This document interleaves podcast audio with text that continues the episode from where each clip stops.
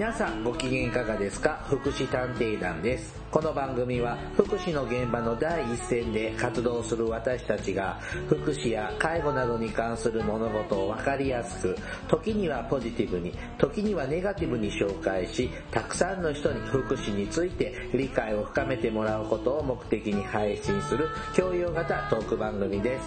私は社会福祉士のケリーです。大魔女です。はい、よろしくお願いします。はい、大魔女さん、えー、これね、もう皆さんが聞いていただいてる頃には、2017年の11月1月ですねにはい入っておるんですが、あの、大変ね、私の友達にですね、はいあの、悲しい出来事がありまして、それは悲しい。はい。あのー社会福祉士のですね、願書提出、忘れる。それそれ悲しいんじゃなくって、抜けてますね。はい。そんな人生大事なこと何を？しばらく言われるよ。何をやっているんだ何と。をやっているんだ？強いなんか大事なことでもあったの？あまあちょっとね、個人的に？子供が生まれたりあらま、とかそれはまあおめでたいから。うんまあ試験は何度でも受けられますので、はーい。まあ思いますが、あの去年え不合格になって非常に悔やんでおりましたので、今年こそはと言っていたくせに、まあだから受からないだろうな。うんね、あの大変落胆私は落胆をしております。ねはい、あの聞いてるかなこれ。えー、でも聞くんじゃない？はい。ね、あの忘れたは言い訳になりませんので。はい。はい、皆さんも。なりませんはい、あの、もう受験票で届くのかな？えー、ごめん、わからない。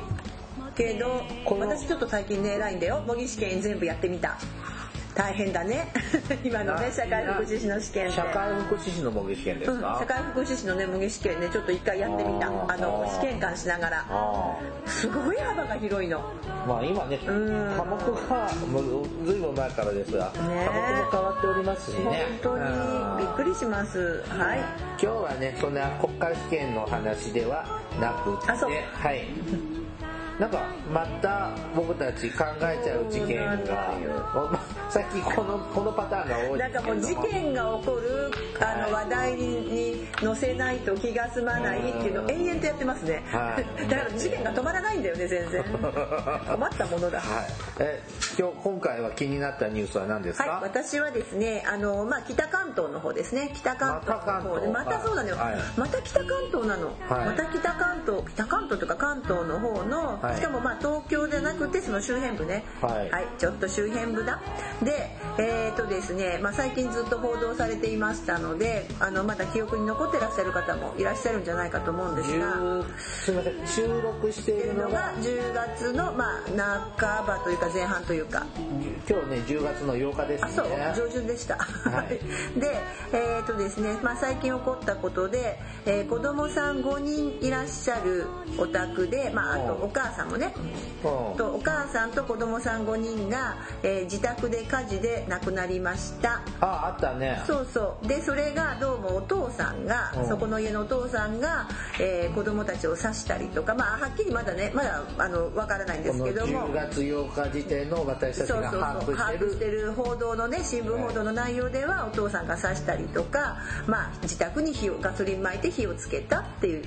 でお父さんが奥さんと子供5人を殺してしまったというえらいこう悲惨な事件が起きましてただここの家結構あの報道もされたり名前も全部出たり年齢も出てるので、あの今ここに家族構成図を書いてますが。そこから見て私たちがどう見ていくかということとあとそのもともと旦那さんと奥さんの関係がどうかとかほら勝手に想像してだから妄想の世界に入っていくというね、まあ私たちの業界人からの着眼点というかそうですね。どういうふうにこれをうん。読み取っているのかというのを、えーとはい。一般の方にぜひ聞いてもらおうという感じですね。ちょっと報道によるとすごく小煩悩なおかお父さんで、うん。子供と一緒によく遊んでるののを見かけましたっていうふうに報道はされるんです。うんでもそれが本当にそうだったのかとか、えーその辺もちょっとこうあの少ない報道のねあの、は中からなのでもしかしたら、えー報道が違っちゃってるとこっちの見解も違っちゃいますけれども、も、まあ今分かる限りで少し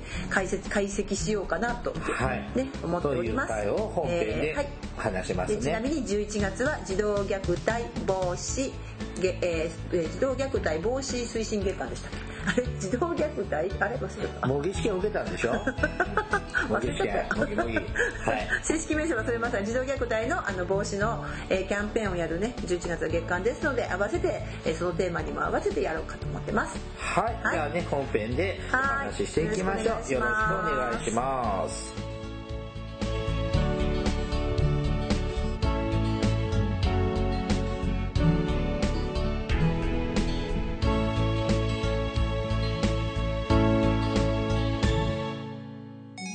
祉探偵団。福祉探偵団第160回。本編です、はい、今こだましましたよ。はい。違う。だって160回記念もないし。は、はいい、ないです。はい行くよ。はい。はい。さあ、えーえっと、関東地方でですね、そうですね。えっと、5人の家族をお父ちゃんがね殺しちゃったという、放火で殺したの？えだからまあちょっとはっきりさどの時点でほら警察とかってすごいそこら辺は細かいからどっちなのか知らないけど、ね。まあとりあえずともかくでも刺し傷があったっていう話だよ。ともかくお父さんが奥さんとはい子供5人を殺したらしいという報道なんですが、はい。大前さんはまず、まあ、なんでかもま気になるところなんですがあのお父さんはいくつだったんでしょうね犯人えーとね犯きまあまあ容疑者でしょうかね。ああとねそうですね、えでも出頭したんでしょ逮捕されてます、はい。で火をつけたと自分で言って逮捕されてます。なので、まあお父さんは殺人か放火かは32歳お父さん32歳若いね。ね。でで奥さんは？33歳殺された奥さんは死んじゃった奥さんは33歳、はいで子供が5人と子だくさんですね。子だくさんですね。はい、はい何歳ですか？一番上が11歳。11歳。それとは21歳の時の子ですね。旦那さんはあそうそう旦那さんが21歳。奥奥さんが22歳の時の子ですね。はい。比較的若い出産スタートしました。そうですね。はい、2番目の子供が7歳。7歳。はい、はい。この間は4年空いてます。そうね。ここちょっと頭に入れといてください。はい。次が5歳うん5歳ここは2年です。はい。はい。でその次が3歳の双子だったんですあらはい。ここも2年です。空いてるのが。出産、ね何歳？えあごめん3歳。三歳。だから7歳5歳3歳。七五三ですね。あで下が。子供が11歳7 7歳5歳3 3歳歳。3歳は双子ですね。双子です。末の子がはい。計5人、えー女の子1人男の子4人と報道されてます、まあまあ双子なんで、まあ、4回出産してるってことでいいですかね。ですね。ああ子だくさんですね。ね。今の日本の合計特殊出生率は1.4ちょいはい。ですからまあ現代の日本人女性は一生のうちにまあ1人は産むかな2人目はどうかなっていうような数字が出る出てるので、はい。そうすると4人5人という子供は、なかなか子だくさんでそうですね。私みたいなこう独身貧民からすると非常にありがたいそうですね。ねそうね国を豊かにするそうそうだからぜひ頑張って子育てしてほしかったしそうですよね。ねこの子たちがすぐすぐと5人育ってくれてほしいよね。はい。うん。そうでしたね。なんですけれども、はい。あの残念ながら亡くなってしまったなんで殺しちゃったんだろうね。うーん。でえーっとですね。ままず一番最初に若いお母さんまあ若いよね。20まあまあでも二十歳過ぎての出産だからものすごい若いわけでもないような気もするそうけどですね。今はまあ早い部類でしょうかね。うん。でもなんかあのなんていうのかな。えー、子供まず子だくさんだなと。ではいこのうちの経済状況がまず気になりますよね。あと児童手当が、えーいくらもらってんだろう？一月あたり1万5千でしょ？1万5千でしょ？そういう計算ね。四そうね。はいはいはい。1万5千でしょ？なんか二人目とか重ななかったっけ？あそうか児童手当か。ごめんごめん児童手当だなんね。はいはいはいででも一月あたり56万はもらえてますね、うーんってことはですね4ヶ月に1回あの積通帳の方に振り込まれるとすると、まあ、5万円とすると20万ああまあね。ぐらいはこの家庭入ってたらううはうはですね。えー、金額だけ見るとね。金額で。でも県営住宅でしょ？あ県営住宅にえだよ、そうん、県営住宅のあのまあよくもう報道されてるしね。間取りまで出てますから和室が2つの 3LDK ぐらいだったかな。3LDK じゃあ何 LDK かなそうよ結構大変だと思う。ですね、うん。でも 3LDK だと。DK なのか。え 3L だから 2L かな？えっと 2L 和室が2つと LDK って L ダイニングえーお部屋の数はどうなんですか？部屋がね3つぐらいあった報道によると、うん。そんなんも報道されてるんですね。全部間取りもだって経営住宅だから分かるじわゃないですか。かりますよね、そうするとちょっとよくわかんないけど大体5万から8万程度の家賃でしょうかねうんかな。分かんないけどね。ただほら収入にもよるでしょ？経営住宅だからさ。そうね、であのただ私あの実は今ちょっと調べながら分かったのはこのお母さん薬剤師だったんですって。まあ。まあちょっと。専門職よ。薬剤師だったら給料良さそうだよね。給料もいいし仕事も困らない、うんいいね。で旦那さんちょっと一つ気になったの報道で、はい。報道された時にずっと今とかかからないけど自称会社員ってあもうそこでなんかブラブラブラブラそこでなんかあのソーシャルワーカーあのあのアンテナがピピピピピピってえ実証薬剤師は私知らなかったのでまあこれあの最近情報ですが、自称っていうのが引っかかりましたねあの報道では自称会社員って言われました最初に自宅警備員かもしれないし。自称会社員って何よ派遣社員かもしれないし、はい、まああの報道機関によって言い方は違うと思うんですけれども、えー、ともともとこの だそうだよほら、あのこの文章で32歳の自称会社員の男が警察に出頭しって書いてあって絶対自称がついてるんですよ。ってことはなんかまた 本当に会社員だったの？きちんと働けてるのかなって思うんですけど、どう？ちょっと待って。奥さん薬剤師でしょ、薬剤師取るのもなかなか大変でしょうけどしっかりして最初の子供を産んだのが、んえー奥さんが33歳で亡くなってるってことは一番上の子が11歳ってことはさ22歳の時に産んでいる。そうそうそうそう。え働いたのかな？薬剤師として。あそうか。22歳。でも22歳国家試験薬剤師って6年間だよね確か。今はや6年間だよね。あ前は4年間。でもちょっと待って。こあそっか。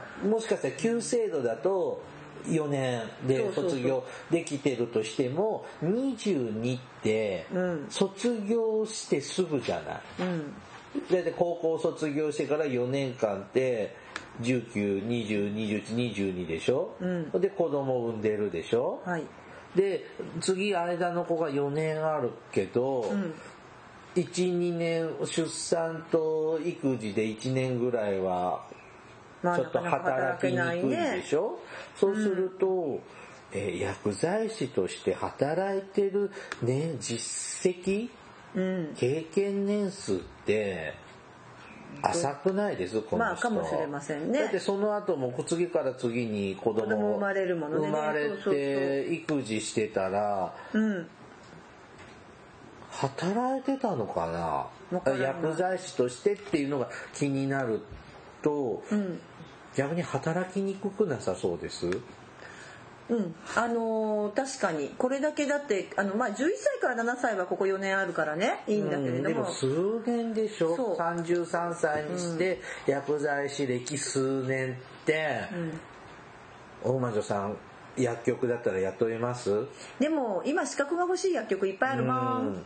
あんま気にしからない雇うだろうけど頼りにちょっとまあ、だって今の薬剤師さんってさ別に薬局の薬剤師さんであれば怒られそうだけど薬剤師さんにあのいろいろですからね、はい。あのそんなにねあの、すいません。資格は大事、うん。社会人経験少なそうな奥さんだねまあまあそれはそうですね。うん。だけど、え私はどっちかっていうと、まあ、ごめんなさい。薬剤師っていう情報は本当にさっき知ったことなので、で私これが本当かどうかもわかりません。逆にネット上なので。旦那が専業主婦だったらまあ逆にね、事情は違うでしょうけど。うん、だけどどうもこのえ怪しいのが自称会社員だったりあとちらちらと出てきた話の中では実は DV があったとかほ実はちらちらそんな報道もまあちょっとネットなので分かりませんがう DV 旦那が奥さんを。旦那さんが奥さんでしかもなんか奥さんが離婚話のもつれだったんじゃないかって報道も現時点ではされてますね。はあ離婚。でも離婚したくなるよね。もし本当にこう自称会社員で働かなくて。ね、旦那さんあのあんまり働いてなかったら奥さんが結局紐でしょ紐。そうですね。子供6人いるみたいでしょ。そうです、ね、で奥さんが子育てもしてさだかどうか分かんないけどまあなんかお父さんとはよく遊んでたとは言うけどね子供とは。小煩悩な父親、うん。でも経済的に全然ないでしょ、うん。ってなったらさそれなんか奥さんだって離婚したくなるよねうんでも好きで子供を産んだんでしょ？でもそれ分かんないよ。あそっか。あの基本的にこんだけ続けて子供を産ませるのってそのこと自体ですでに DV だっていう。本当に奥さんが納得してこれだけ子供を産んだのかできちゃったから嫌がってできちゃったから作らされた可能性セックスを強要されたそうです。そうそうそれ DV ですよそう。よろしいですか？ねそこの認識がまずこここのうちを私に年齢構成最初に聞いた時に、うん。薬剤師だとかこんなの全くなしって聞いて、はい。この年齢の子供の年齢が出た瞬間に多分旦那さんの方がパワハラなりなんかしてたんじゃないかっていう一番最初に推測したんですまあちょっと続けざまですよね。最初は4年だけどあと間隔だって短いもんね。今ケリーさんも言ったけど薬剤師としてのキャリア積みたいって奥さんが思ったらうん。普通は協力するよねそこで。そうですね。一人二人ぐらいでにしといて計画的にそうそう子そうそうそうそう。でもしかしたらそうするとしかもまあ最後双子っていうのはねちょっとあれかもしれないけど本当にこれって奥さんが納得して子供を作ってやってたのかなってこの家庭ね思いません？あどうぞお座りください。あらちょっと今ゲストが逃げていく。さあしまったゲストにも逃げられる私たちだわ。はいまたね。はい。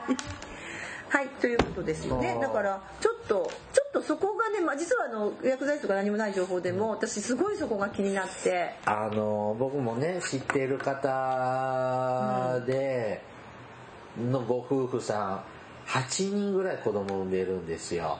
ああはいはいでそこのお父さんもお母さんもパッと見ただけで私たちだったら分かる。きっとボーダーライン。ああはいあの、はいもう知的障害一歩手前ぐらいの知能の方とか、頑張ったら療育手帳、はい。知的障害者だと認めてもらえるぐらいの方なのね。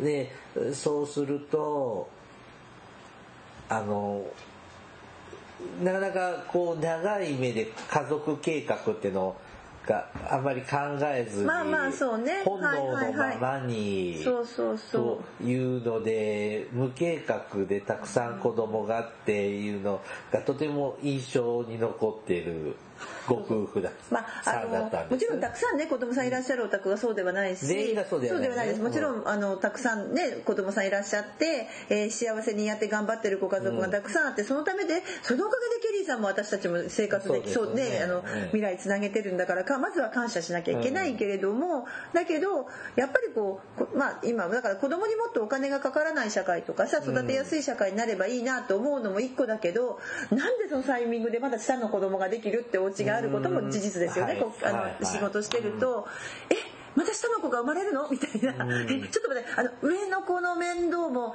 うんごめんなさい。もうちょっとなんとかしてくれないかなって思う時にやっぱりこうでどうもその出妊娠出産繰り返すっていうのがやっぱりこう男性から愛情を受けてるっていう、こう自分のねあの気持ちの安定にもつながるようなオタクってまあゼロではないんだけど。ただこちらの場合はまあそれは全然わかりません。あのわかんないけどただあまりにも続いてるのとやっぱその旦那さん通常だったらじゃあ夫婦2人で経済的にこれだけあるからこんだけっていう、いわゆる何家族家庭設計うん。がなんかきちんとできてたうちなのかなっていうのはちょっと気になりましたね。そうですね、ちょっと年が続いてるので子供がそうそうそう。年子じゃないにしても。だってでも年子じゃないけど2年しか開かないってことは1年間はお腹にいるわけですから。そうですね。ちょっと次の1年間だからもうほぼあのそれこそ子供が生まれる状態になったのなったらすぐに次ができるみたいなね感覚もなまあもちろん経済力があってたくさんね育ててくれるのはいいけどそれで自称会社。でしかもちょっとこれネット報道なのでよく分かりませんが、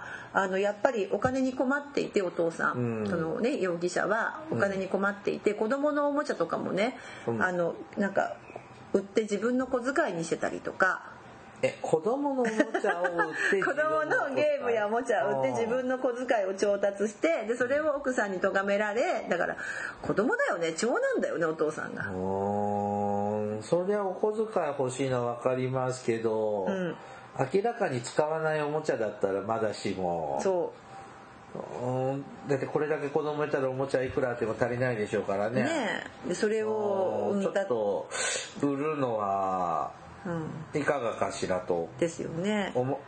思思っちゃうな、ううん。んっていうふうなまあこれもネット報道ですのでよくわかりませんがでもなんかテレビかなんかでも聞いたなそんなふうに。うん、あテレビもネットも似たようなもんですけど。似たようなもんですけどね。まあまあそんなので。そうするとやっぱりこの家庭実は問題が私たちか内ら見ると在されてた、うん。はい。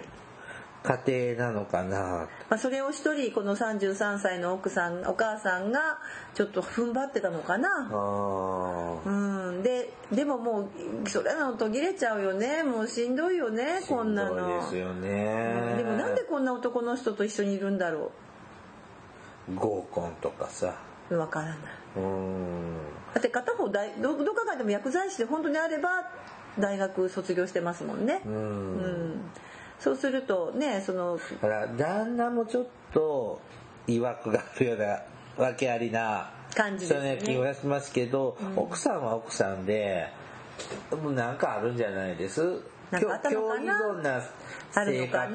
やっぱこのやっぱ DV 受け、DV かもしれないねこれ。本当例えばねこの子供こんなに次から次に作ってしてセックスを強要してしまう旦那に対して可能性もあるよね。嫌だけども断りきれない。断りきれない。愛されることを確認すするこうこの人がいないとって思ってしまう何かがあんのあった人なのかなと思う。まああの DV ってねよくあるね。あのえっとハネムーン期があってね。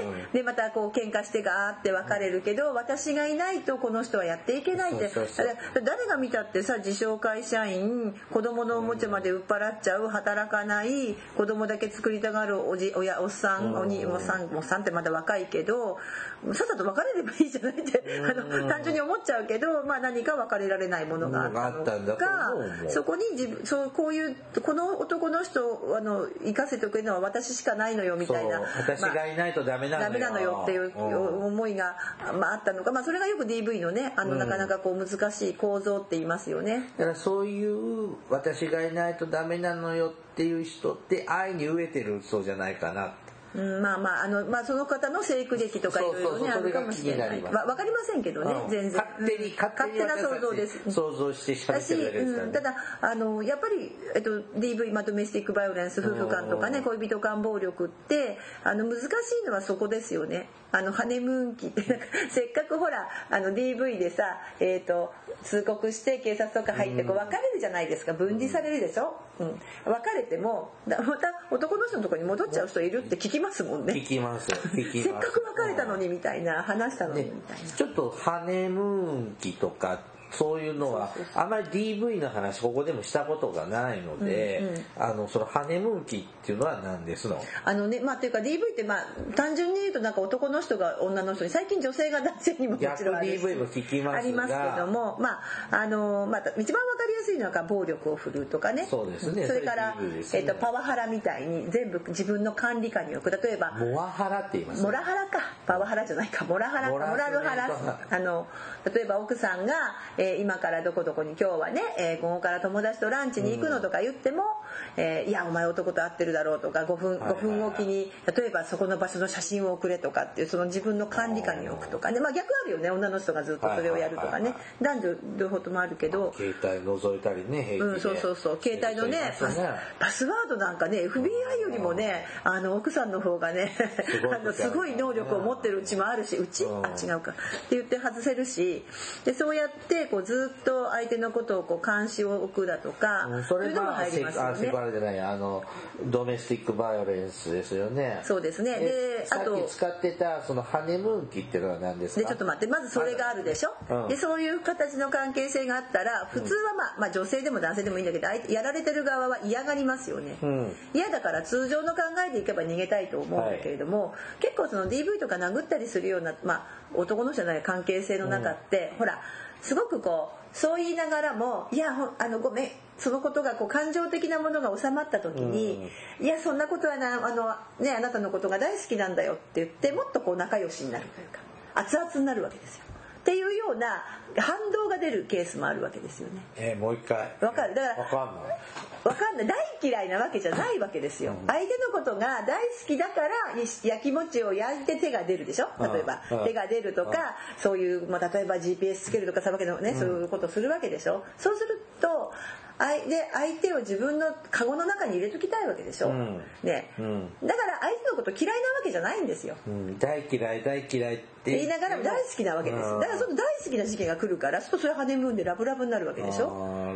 それ繰り返しちゃうと。ラブラブになって嫉妬が出てそう。喧嘩暴力にとかになって。まあ、よく昔からあるパターンよね。うんまあ男女のただそうそうのそうそう普通のもつれでございます。うん。ただそれがえーっとねまあそそのことが繰り返されるので特にその例えば相手が殴ってくるとするじゃないですか、うん。でもそのあ殴って怪我なんかするようなさあの例えば殴られたりしたらそれやっぱおかしいわけでしょ。それははい。お互い喧嘩はするよ。普通にね喧嘩とかいろんなことはしても手を出したりとか本当にあの後がつくとか仕事にならないとかさ、骨折するとかさ、うん。おかしいわけじゃないですか、だけどおかしいんじゃない。そこまで私のことを考えてくれるとかさ、うん。まあにいわゆる認知と歪みというか、自分のねお互いが都合のいいように受け取って、はいっていうことを繰り返すようなご夫婦ってまあいますよ、ますね。恋人同士もね、うん。うん。だけどこれってでももっと掘り下げていくとお互いやっぱおかしいよね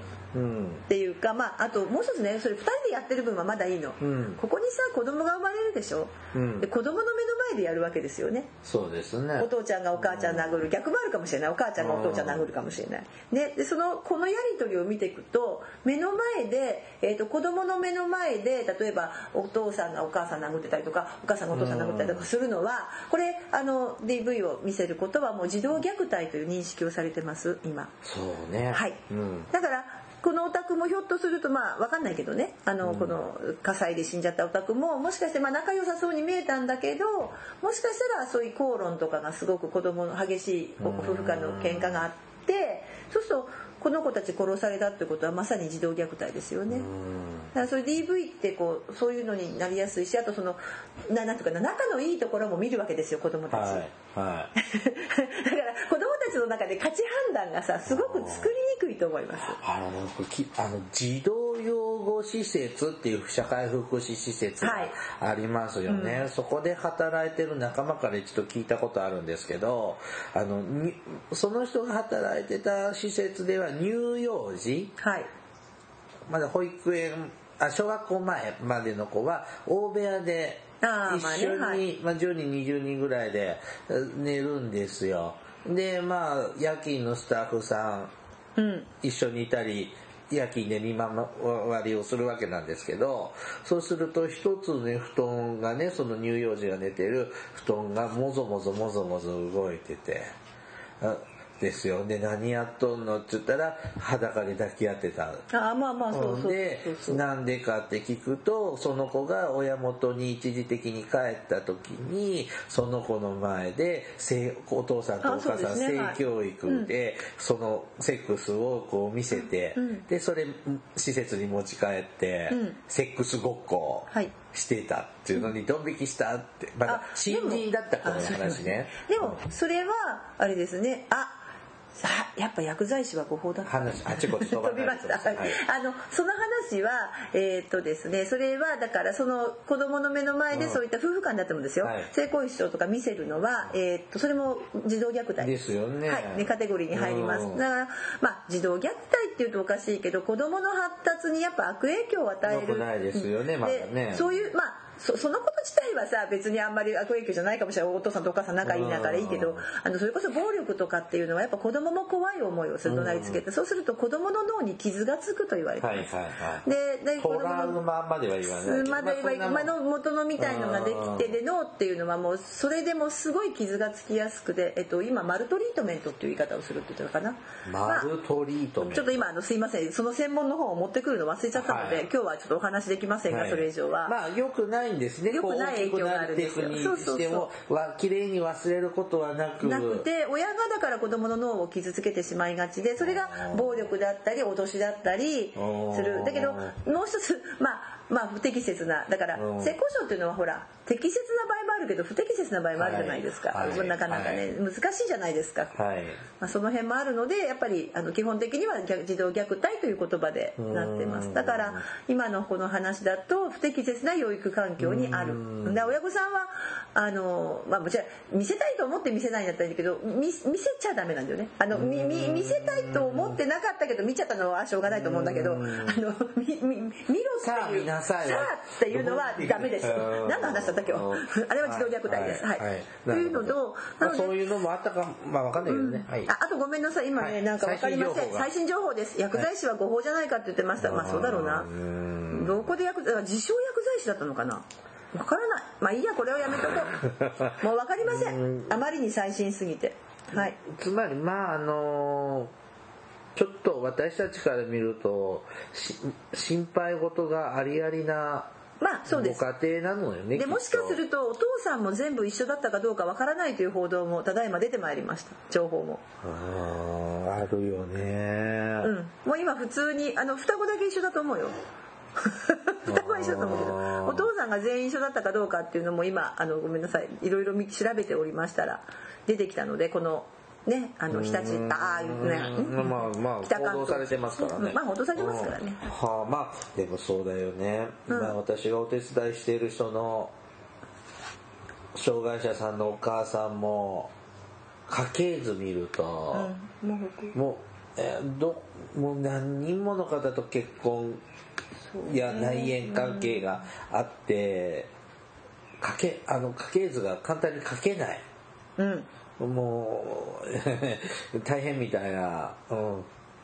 もう何を把握しなきゃいけないのか分かんなくなってくるぐらい。そうそうそう。複雑な方っていうのは、でもそのお母さんもちょっと僕的にはね訳ありなうん。ちょっとハンディキャップあるかなって感じる方なんだけど話聞いてるだけでも、うんもしかしてやっぱりそういうご夫婦なのかもかもしれない。ねわかりませんね。まあ、まだまだねネットの報道だったりとかわからないし、まあ、もしかするとこれでまたなんかあのルポがその先々誰かが丁寧な取材をしてかもしれない。ただあのやっぱりこうなんていうのかな。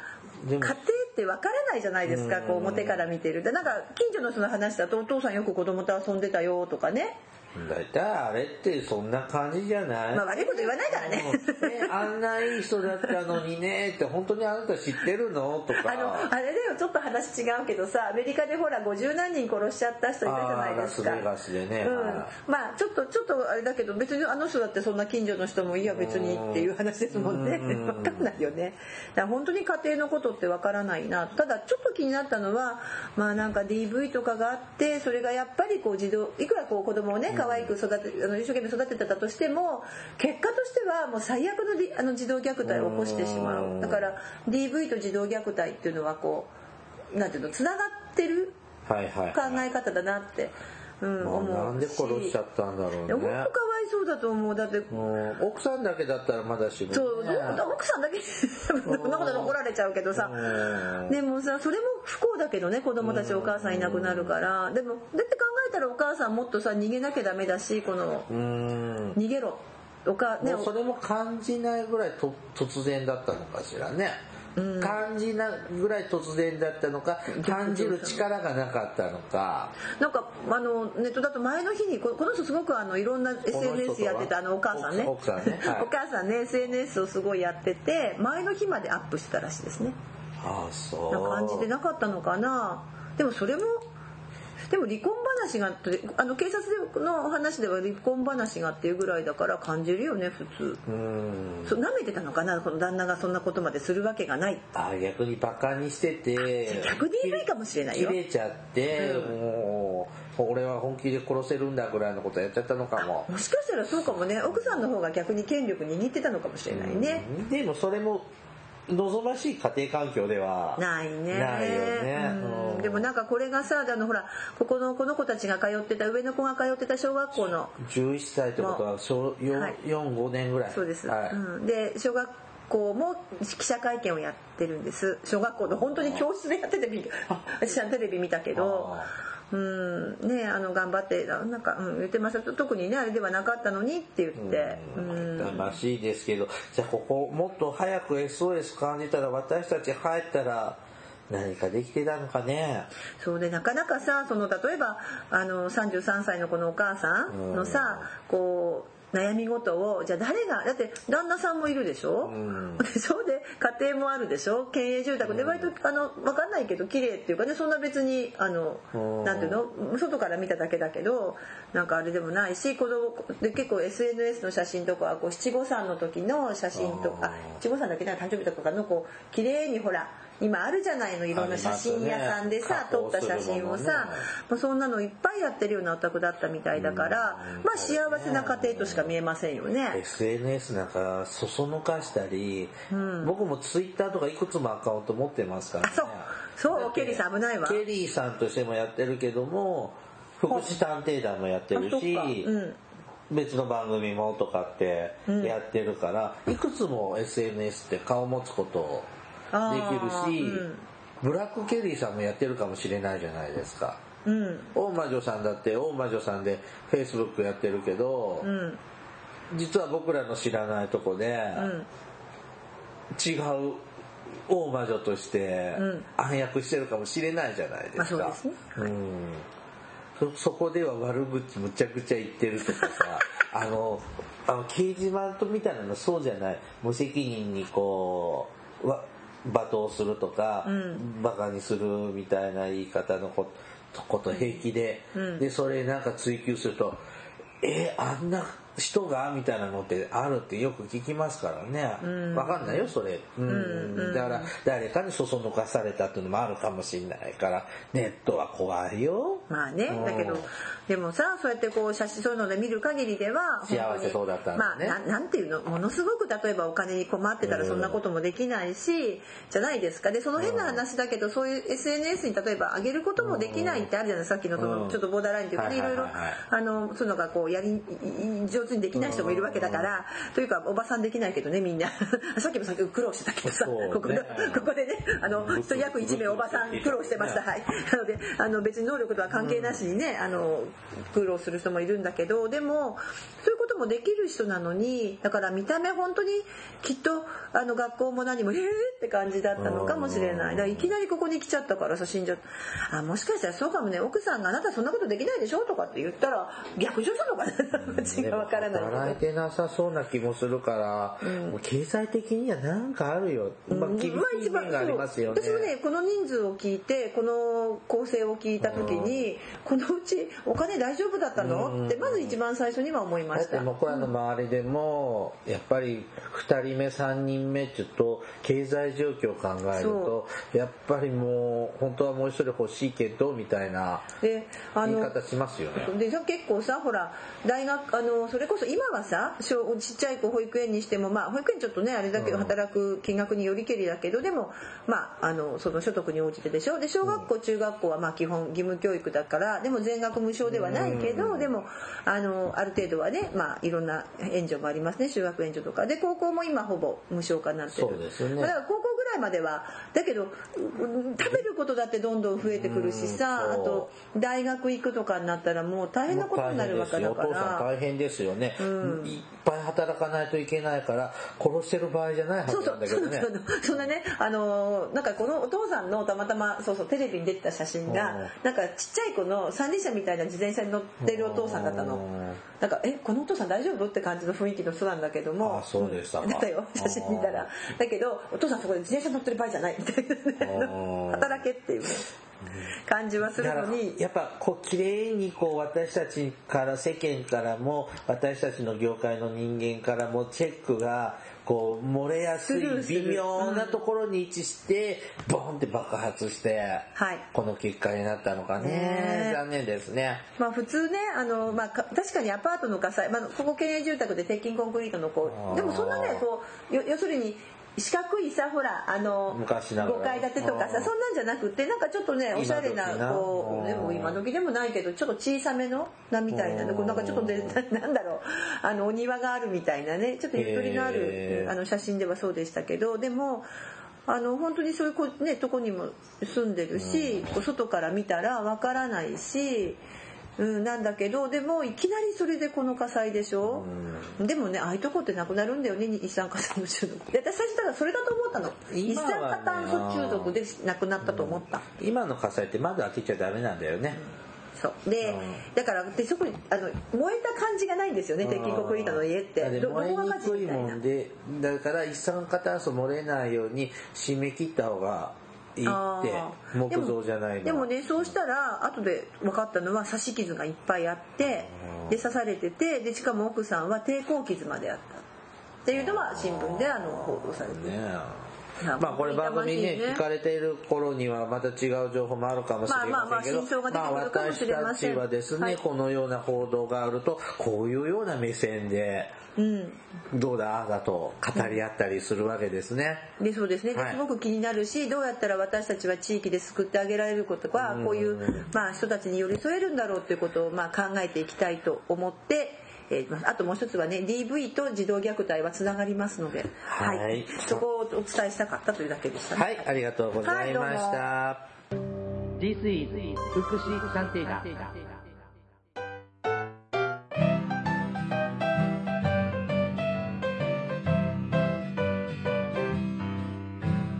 お便りが届いております。はいはい、まず5つ目なんですけどね、ちょっとお名前がなかったんですけれどね。ねはい、えーちょっと読みますね。はいえっと、と生活保護の会を聞いて、はいいあのお便りいただいたみたいなんですが、はい。数値化したデータを読み取るだけでは何の意味もない。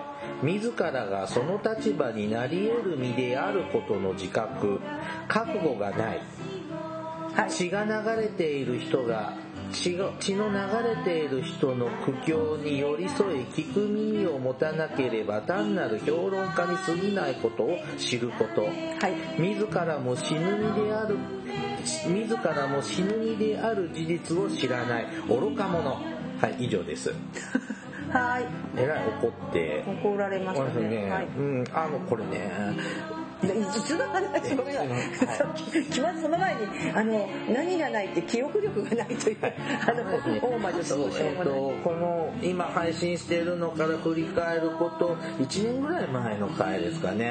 あの、はい。生活保受給している方ってどのような方とかという厚生労働省が出しているデータの数字を紹介した回があるねですねはい。高齢者が多いんだよとかこんな感じの人がっていうのを聞いてうん。どうもあまり納得できない内容だったという方なんでしょうか。数字を扱った日なんです時なんですよね、た申し訳ございません。ただあの紹介をしただけで、はい。あのでこんなんなんだよねって喋っただけだと思うあの、記憶があるんですけど、まあまあちょっとあの言い訳っぽいかもしれないけど逆に言えば、えっと、その数字のデータっていうのは厚生労働省のオフィシャルな数字ですよね、はいはい。だからオフィシャルな数字は血も血も涙もないっていう逆に言えばそういうことですよね。あのだってあれあの時オフィシャルの数字をはい。ちょっと紹介しましょうっていう話でやったわけですでから、あのうん。僕たちはその数字ってなんとなく傾向っていうのは、まあ、分かってることなんですが、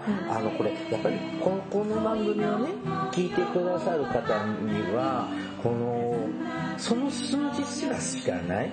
まあそうですね。うん、うんなので多分ねこのお便りいただいた方は生活保護のご存知の方だと思います。はい。そあのその方から寄り添っていい支援をされている方ではないかと思います。物足りないと思まあそれはいますけもう重々よどくわかります。一緒に怒りましょうって感じですねでも。生活保護の背の字も知らない人から見ると、え生活保護の人なのに携帯持ってるとかそう。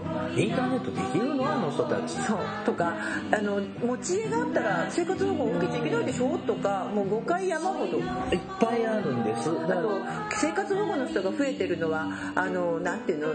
働かななんていうの？怠け者が多いんだみたいな言うけどうん。もともとね高齢者が増えてるんだから日本はしょうがないの？っていといううところです。こともはい。知らない人にはやっぱりまず一つこういう数字から知ってほしいなあまあというねそうですね。はい。あの知るきっかけになる会としてあの企画したつもりだったので、別の方からね、プライベートでね、あの、あ、この生活保護の現状ってこういうのもあるんだねっていうのを、あの、番組聞いて知れて参考になりましたという意見とかもいただいていますので、あの、まあ、本当聞く立場によって、あの、どうしても私たち基本この番組は、この業界のことを知らない人をメインに伝えたいなというのが、えっ、と、根底にあるんですよ。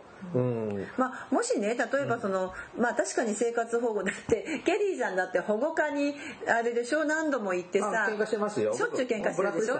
で私もやってるよね、あうん。のそれこそあの上司出せでやって、うん。で私は逆に自分の所属からあんまり追い詰めるなって言われたぐらいですから、うん。保護の若いワーカーを追い詰めちゃダメって言われたぐらいなので、そんなことしょっちゅうやってますけど。追い詰めちゃったけど。なのであの腹立たしいことは山ほどありますし、それからあの保護を受けてる方たちがその本人のもちろん社会私たちソーシャルワーカー、うん。まあ、社会福祉士は本人のところに原因を起因するのではなく、うん。その社会情勢だとか環境とかに、まあ、あの要因を見つけ、まあ、それと本人さんとの、まあ、もちろん特性もありますね、それとのこう環境調整するのが仕事なので、決してあのそこのなんていうのかな、えー本人が悪いとかそうそういうつもりはないんですけど、まあまあどうしても数字ってあんな風になってしまって、ね。ね、なんでもしぜひねあの今お聞きそのメールいただいた方がじゃあこんなことで困ってるとか、うん。逆にこういう自分はいい仕事してるっていうのはまたねぜひおお手紙いただけるとねね。お勉強させていただきたいですね。うん。僕たちはい。もあの生活方法のの関わりはあるんですけど、そればっかりではなく、あもちろんはい。ろいろなことがあるので、逆に特化した方からね、おそうそうそう。話とか聞かせて。もうこんな理不尽な現状なんだっておかしいじゃないかってもうこれ憲法違反じゃないかぐらいのねうん。あの思い持ってらっしゃる方もたくさんいらっしゃるはずなのでまあそこのところは本当にむしろ専門の方のお便りいただいて勉強させていただければと思います。ねあの、はい。これだけじゃなくもっと詳しい内容のねねね。はい。お便りが欲しかったはい、ですね、よろしくお願いします。はい、どうもありがとうございました。続いてですね。珍しくたくさんあるのよ。アルアルコーさん。アルコーさん。はい。はい、はじめまして。はい四国で福祉用具専門相談員として福祉用具のレンタル事業を行っております。はいポッドキャストを拝聴し楽しく時にはなるほどと思いながらお聞きしています。お二人の福祉用具専門員そあごめんなさい福祉用具専門相談員についてお話ししていただきたいと思いご連絡させていただきました、こんな奴がいた。やこの福祉用具専門相談員は素晴らしかったなど生の声をお聞きしたいです。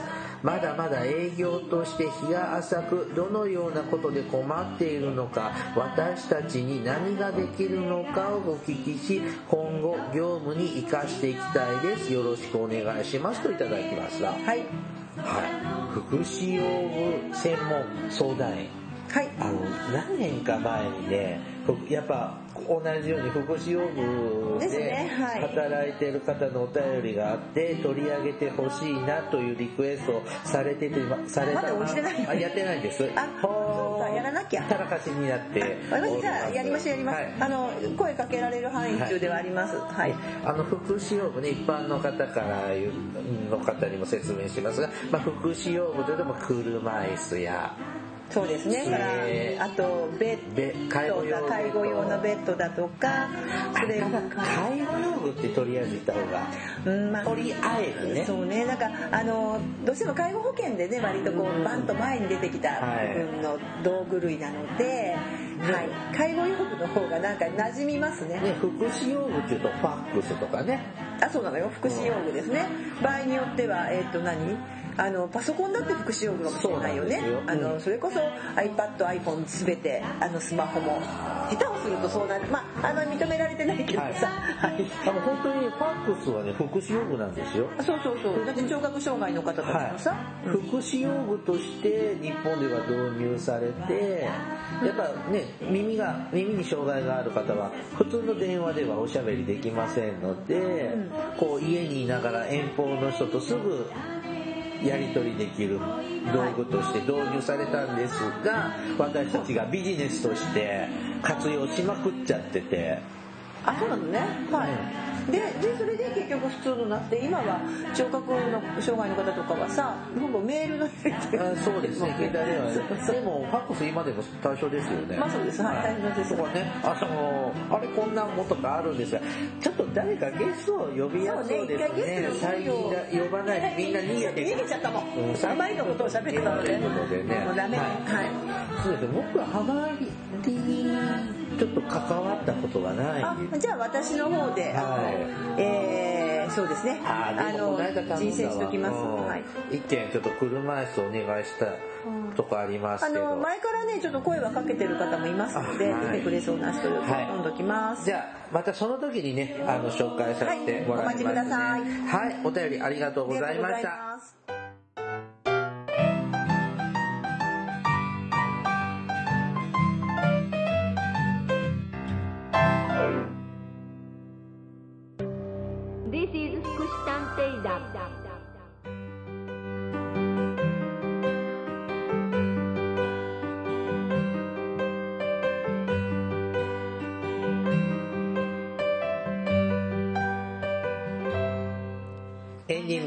はい。まあ本当こう問題を抱えている家庭っていうのは、うん。まあ、全くないことっていうのはありえないでしょうけど、はい。まあ、ここまでね悲しい展開になるのはちょっとなんとかしてほしいですいね。いきなりだったんでね。多分ねあのほあのちょっと後でまたあのでさっき喋りながら見てたのもあったんですけどあのいろいろよね探してるとやっぱりあの本当にこう周りの人もいきなりだったんでびっくりしたみたいであの幸せそうな家族だったのに。昔ねあの児童虐待で子供数ヶ月ね大阪で放置してて餓死させちゃったうん。事件とかも本本になってるじゃないですか、はい本になってます。はい。あああいうのを読むとまたいろいろな背景が見えてまたねねはい。あの感じ方とか言い方も変わったりし仕方なかったっていう言い訳はダメですけれどもね、あの まあまあなるほど。だからこういうことになっちゃったのか。でまあまあそうなの。あの他にも私もちょっと別の本で、はい。あの逆にやっぱりね関東の方なんだけどね。北関東、は北関東になるのかこの辺たまたまですよ。なんか埼玉県だけどね、い。埼玉とか多かったよね神奈川と。まあ多いんだけど。これどこかで見たそれはさあのほらおばあちゃんとかおじいちゃんを殺しちゃったっていうあの孫がだけどそこもすっごい大変なその親からの虐待を受けててこの子自体が。でまあ最後殺しちゃうんだけどおばあちゃんだけどまあ、まあ、そのルポを読んだんです最近、まあね本当ねこうどうしたらこういう子供たちを救ってあげられるんだろうとか。最近ねこういうのばっかりなの。私映画もねこの前なんかあのほらほら無料で見れるじゃない？今動画。はいはい。夜中にさちょっとそれを見始めたら、う。んえっ、とね何だったっけ？あ忘れ名前忘れちゃった。似たような題名だったのこの、うん、でそれもねあの子供もうほらえっと、出生届さえも出てなかった子供の話なの。無無戸籍でしたっけ？戸籍のない子供そうそう無戸籍の子供の話。もうちょっと昔の話なんですけどその映画見たりとかしてると、はい。まあ本当にこうねしだけどパッと見た瞬間例えば街でねこう見かけるじゃない親子、はい。幸せそうな普通の親子に見えるんですよね。このこのルポのこともそうだしえこういうのってどうやったら本当に救えていくんだろうっていうのはなんかねあの本当ねちょっと胸痛みます。うん子供に触れ合うことあるんですけどやっぱ自分がその SOS を出さなきゃいけない状態であることが分かってないわからないの。うん。なかったり、うん SOS の出し方も知らない。し出すべ自分が出すべき存在が分かってないし出したらどうなるかの怖さも親と切り離されてしまう不安感っていうのもあるんですよでね。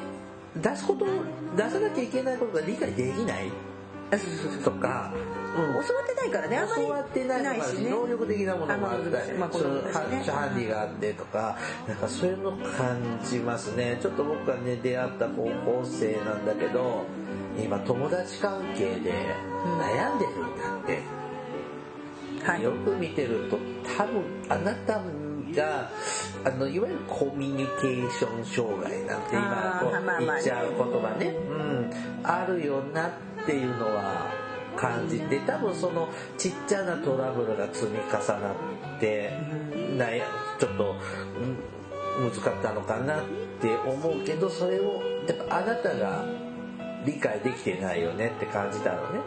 うん。うん、そうするとやっぱこう SOS 出せないよね、はい。うん、っていうのからそれが爆発してこうちょっと殺人とか大きなことになっちゃうこともあったりすると、うんもう難しいって一言で言っちゃう難しいんですけどそうね。でもあの結局その子供であれ、まあ、もう一つそのちょっとこの今回のその、ね、お母さんと子供が殺された事件に関しては、えー、とおか女女性であるっていうかねその子供をたくさん産んだ女性だけどもそのなんかあのなんていうのかなこう、まあまあ、女の人だから弱い立場っていうのも違うかもしれないけどその一人一人のその人権っていうかねそのエン、まあまあ、ちょっと専門用語だとエンパワーメントって言い方しますけども、そういうちょっとどうしてもこうよ弱者となりやすい人たち子供もはい。女性っていうのがもっとこう社会の中で認められて力を持っていかないと難しいなってそういう女性支援みたいなね部分も大事だよねってちょっと思いながらこの辛い事件を聞いてました。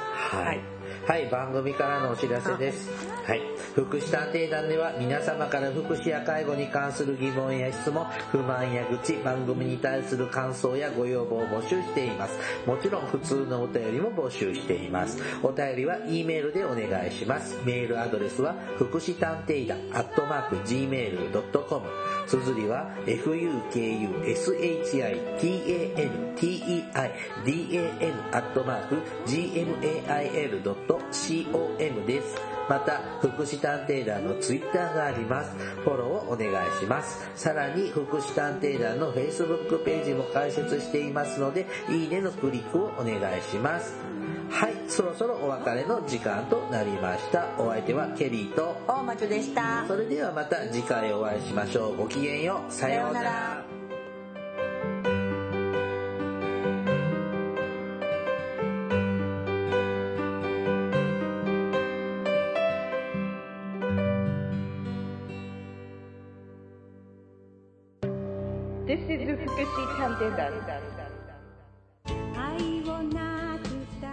Hi everybody, how are you doing? This program is educational type talk show distributed for the purpose that we who work in the front of welfare, introducing about welfare things and care, etc. This program sometimes for negativity and sometimes for positivity, also intelligibly for getting deeper understanding about welfare for many people. 福祉探偵団聞いてね。